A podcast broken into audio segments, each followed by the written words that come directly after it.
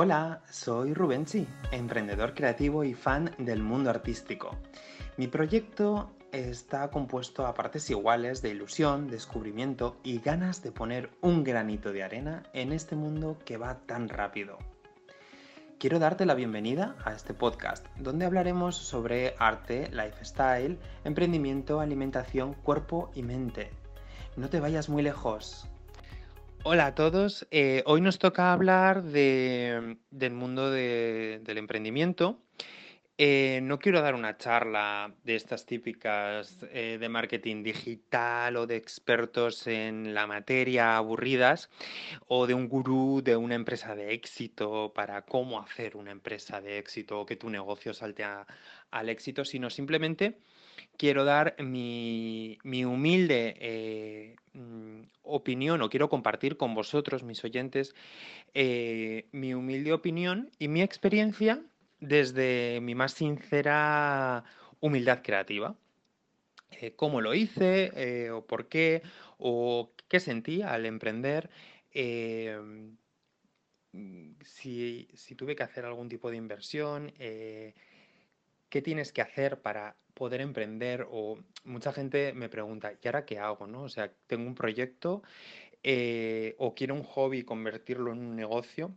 Esto creo que también es importante, el eh, diferenciar entre hobby, negocio y proyecto y empresa, porque son diferentes escaleras que hay que subir y diferentes peldaños en los que te puedes quedar en esa escalera o en ese peldaño y no llegar a subir hasta el final o incluso que em, tú creas que tu negocio es eh, un hobby o al revés, ¿no?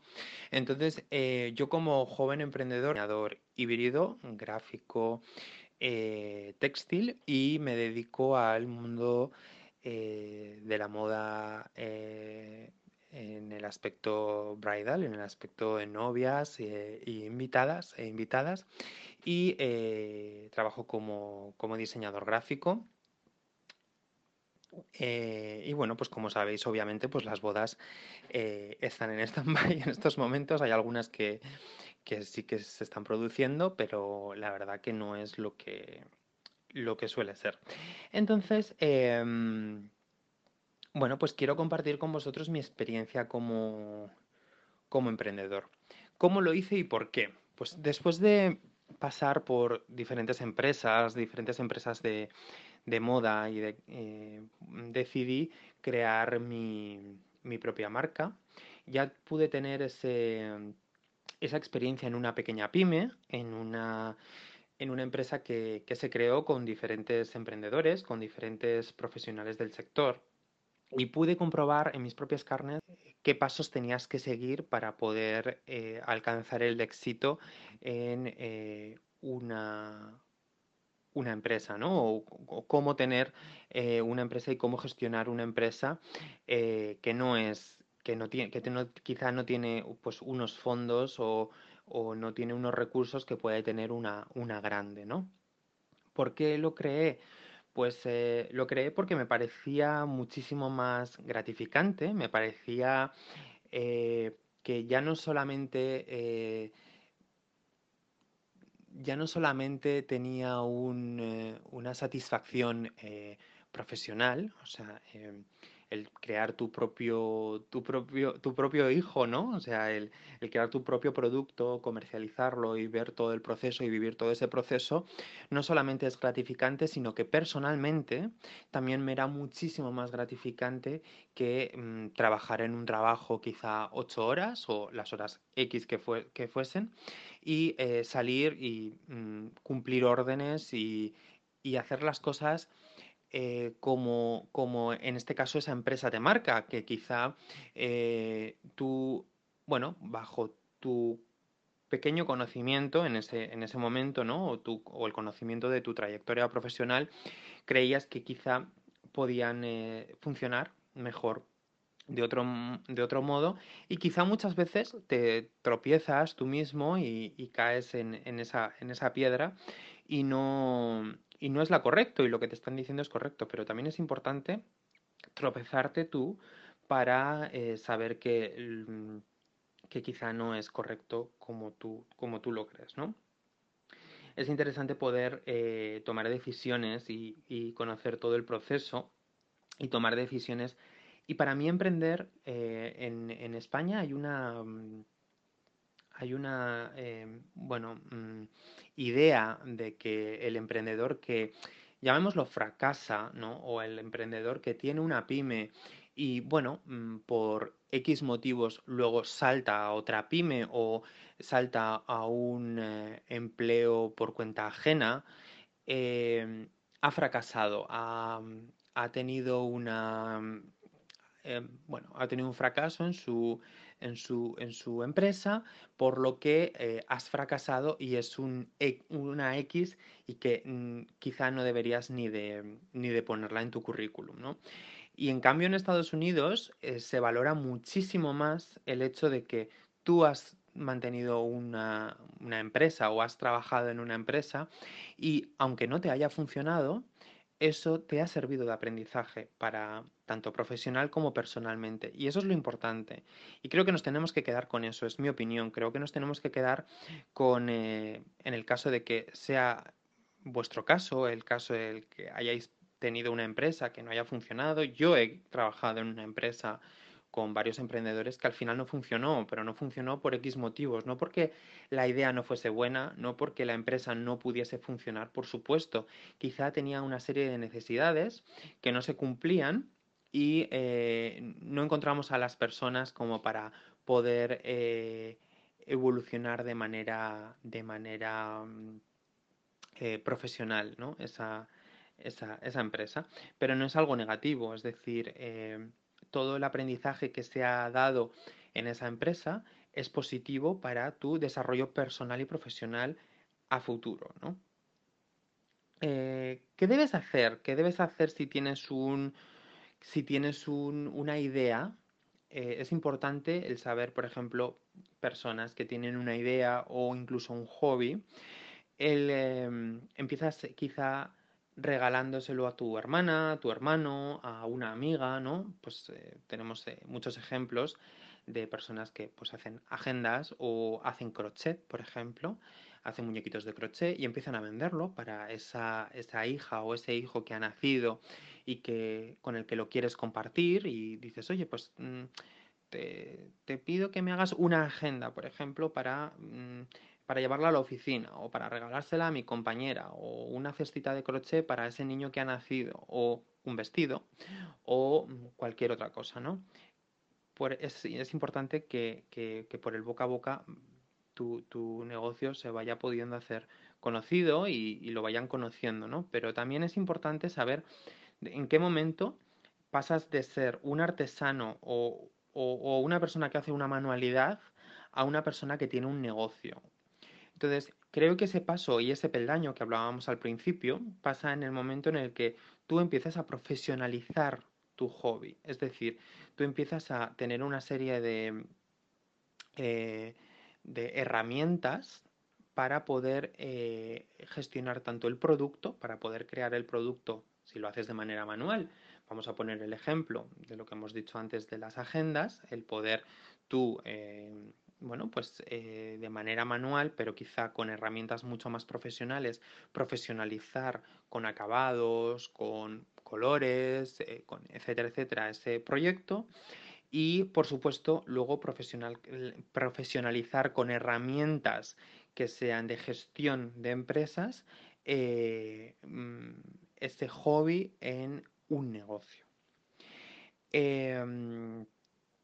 Luego, eh, el siguiente peldaño sería de negocio que salte a ser un proyecto. Es decir, el que cuando te pregunten qué haces, tú puedas decir, tengo un proyecto. ¿Y cuál es este proyecto? Y que tú enseñes ese negocio que tienes y ya no sea un negocio, sino que se haya convertido en un proyecto. Yo diferencio mucho, quizá hay gente que no, que no diferencia entre negocio y empresa, pero a mí me parece importante, me parece importante eh, el que una persona tenga un proyecto, tengo un proyecto, y ese proyecto, ¿qué significa? Es un proyecto que empieza a darme beneficios, pero no me da los suficientes beneficios para que me entendáis un poco cuando tú tienes una, eh, un trabajo que te paga tus facturas, imagínate que tú trabajas en una oficina, tú trabajas en una oficina tus ocho horas, como me lo invento, administrativa, por ejemplo, o administrativo y tú trabajas tus ocho horas de administrativa y tienes, empiezas a tener un hobby. Y ese hobby es empezar a hacer agendas. ese hobby empieza a ser un negocio y empiezas a profesionalizar ese hobby. Eh, ese hobby acaba siendo un proyecto. Tienes un proyecto aparte de tu trabajo, ¿vale? Y bueno, te empieza a traer una serie de mm, ingresos mensuales, pero no lo suficientes como para eh, cubrirte tus necesidades que pueden ser pues tu alquiler e o hipoteca de tu casa, eh, la, factura del teléfono, o sea, las cosas más básicas como para que cubran las cosas más básicas de tu día a día, ¿vale? Una vez pasado ese, ese, pasado ese peldaño, ¿no? Que sería el peldaño de ahora mismo mi negocio o mi proyecto, ¿vale? Me cubre las suficientes necesidades como para poder gestionar yo con lo que gano todas las necesidades que tengo. Es decir, lo que yo gano mensual me sirve para poder cubrir eh, los gastos básicos míos de cada mes. Entonces, en el momento en el que esta empresa o este proyecto, mejor dicho, este proyecto haga esto, pasa a ser una empresa. Pasa a ser una empresa en la que tú eh, puedes trabajar profesionalmente en, esto, ¿vale? Eh, puedes trabajar eh, en tu empresa y puedes, ya hemos pasado la parte profesional, es decir, ya tienes una empresa profesional, una empresa que te da una serie de beneficios no solo básicos, sino empiezan a ser gananciales y luego, pues paso a paso, puedes hacer una empresa de éxito. Vale. Eh, hay que hacer, ¿qué, qué, sientes al, al, crear? Cuando, cómo, cuando pasas esos pasos, ¿qué sientes? Que, mm, pues, por supuesto, sientes una incertidumbre, ¿no? Todo el mundo siente una incertidumbre al, al decir, bueno, eh, eh, en España siempre tenemos esa, esa, esa mentalidad de tener tu trabajo fijo, de tener un trabajo seguro y em, eh, el hecho, el simple hecho de tener eh, un trabajo eh, que, nos, que nos cree cierta incertidumbre, ya nos, nos, pone nerviosos, ¿no? esto es normal, es normal que, que, lo puedas sentir y no es negativo, no tiene que ser negativo al 100%, porque quizá luego esa incertidumbre sea algo positivo, ¿no? cosas buenas y cosas malas, pues eh, las cosas buenas que puedes sacar es que conoces a un montón de emprendedores, conoces a muchas personas que están en tu misma situación, con las que puedas hacer coworking, con las que puedas trabajar, con las que, bueno, mm, pasen de ser emprendedores con una serie de necesidades parecidas a las tuyas y que quieran hacerse un hueco y que pasen a ser eh, amigos, eh, amigos íntimos, yo personalmente puedo hablar de muchos de ellos, con los que, los que han pasado de ser mm, compañeros, conocidos, colaboradores y eh, acaban siendo grandes amigos, amigos del alma. De hecho, muchos de ellos van a pasar por este podcast. Seguramente les estoy pidiendo por favor que, se dejen entrevistar por mí. Y eh, cosas malas, pues las cosas malas que te pueden, que te pueden surgir son eh, pues incertidumbre negativa en el sentido de tienes que saber que puedes pagar, por ejemplo, ahora mismo con la pandemia, cuántos emprendedores no se han visto pues abocados a decir, no sé si cerrar, porque con esta incertidumbre de la pandemia no puedo ejercer mi trabajo, no puedo eh, hacer frente a esas facturas, ¿no? Entonces, esas serían esas, esas cosas malas que también tiene el, emprender, ¿no?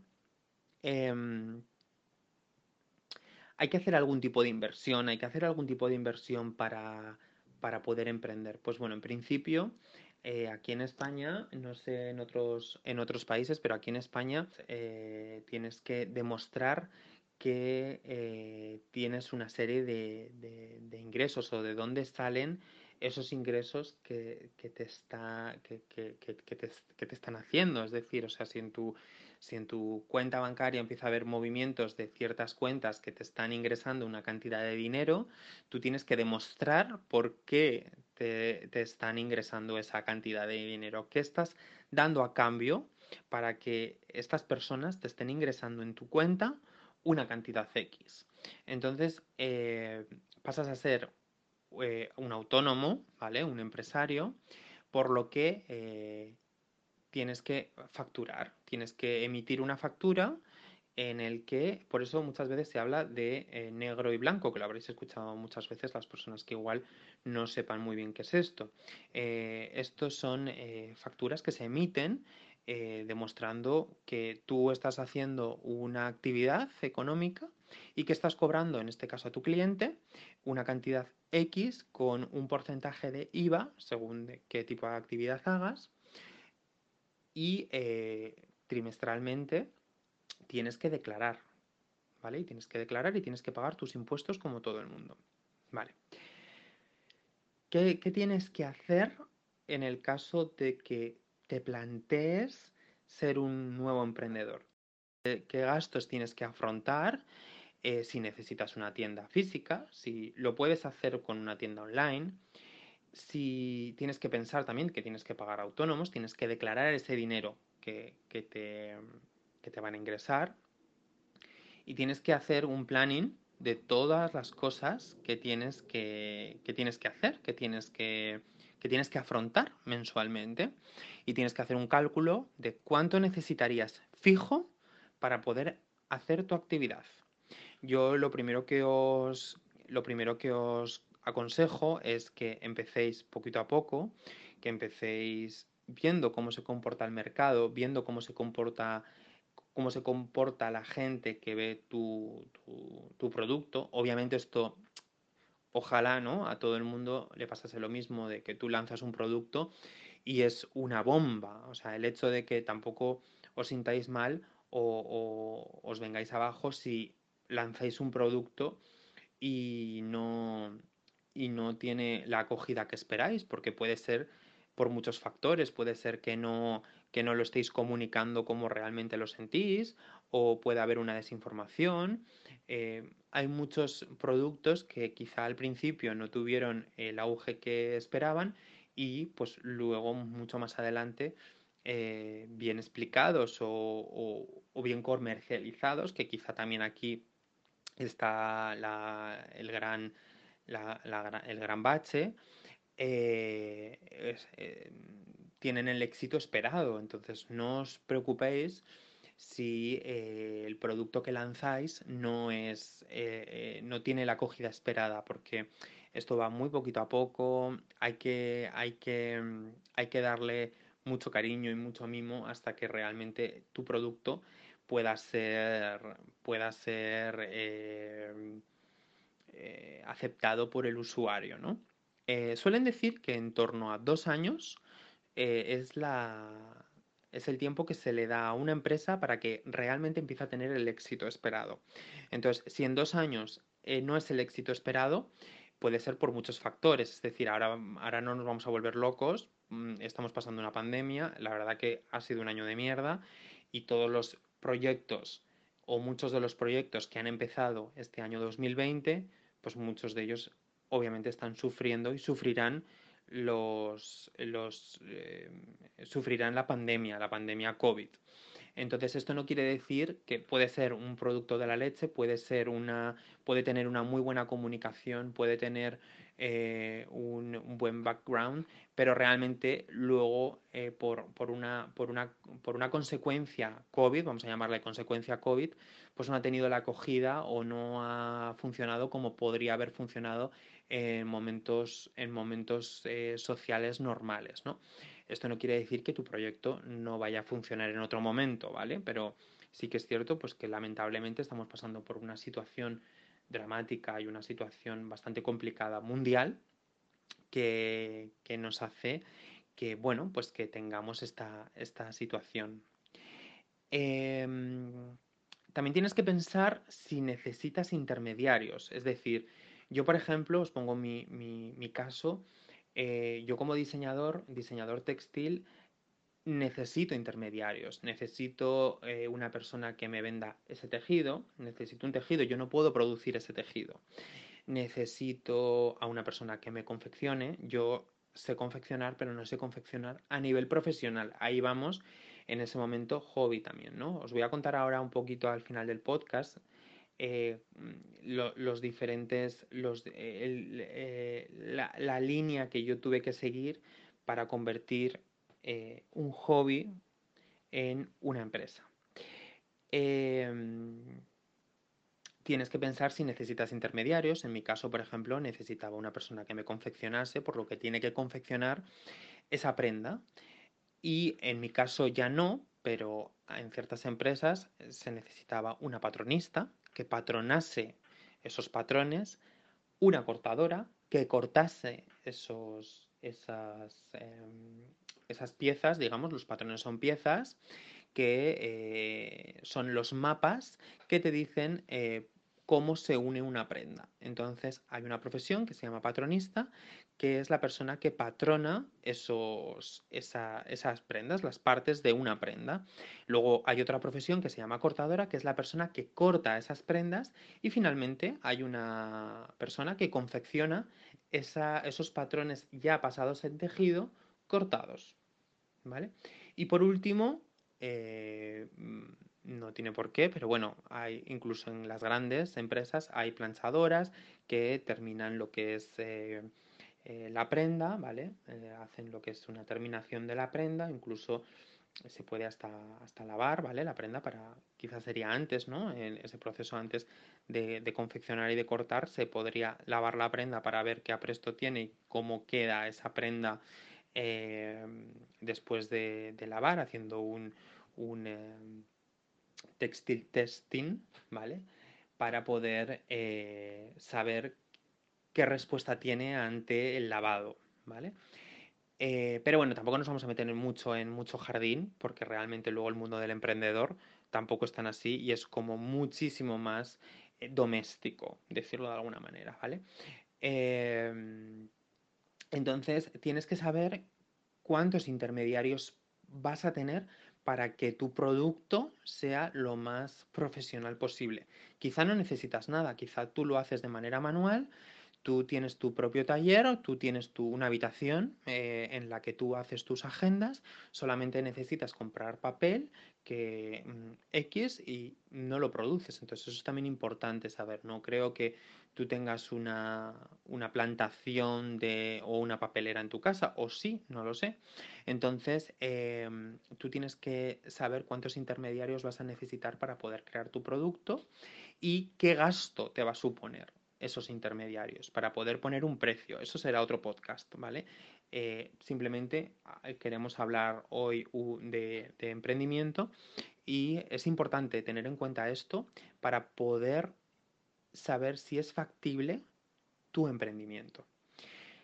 Los consejos que os puedo dar yo, que emprendáis, que antes de, sí que es cierto que antes de emprender tengáis en cuenta todos estos tips para poder emprender, pero que por supuesto el emprendimiento es fantástico y es maravilloso y que os puede hacer muy felices, pero siempre con los pies en la tierra, siempre con los pies en la tierra y, y sabiendo dónde os metéis, sabiendo todos estos tips que os, estoy comentando y si es factible, adelante. Y que también hay que muchas veces volar y soltar los pies de la tierra y, y, volar, sobre todo volar, que al final el emprendimiento es eso, ¿no? Volar y dejarte llevar y, por supuesto también tenemos que, nosotros los emprendedores necesitamos esa, esa mente crítica y esa mente, más que crítica quizá es una mente financiera o matemática que nos diga esto es factible y esto no, ¿no?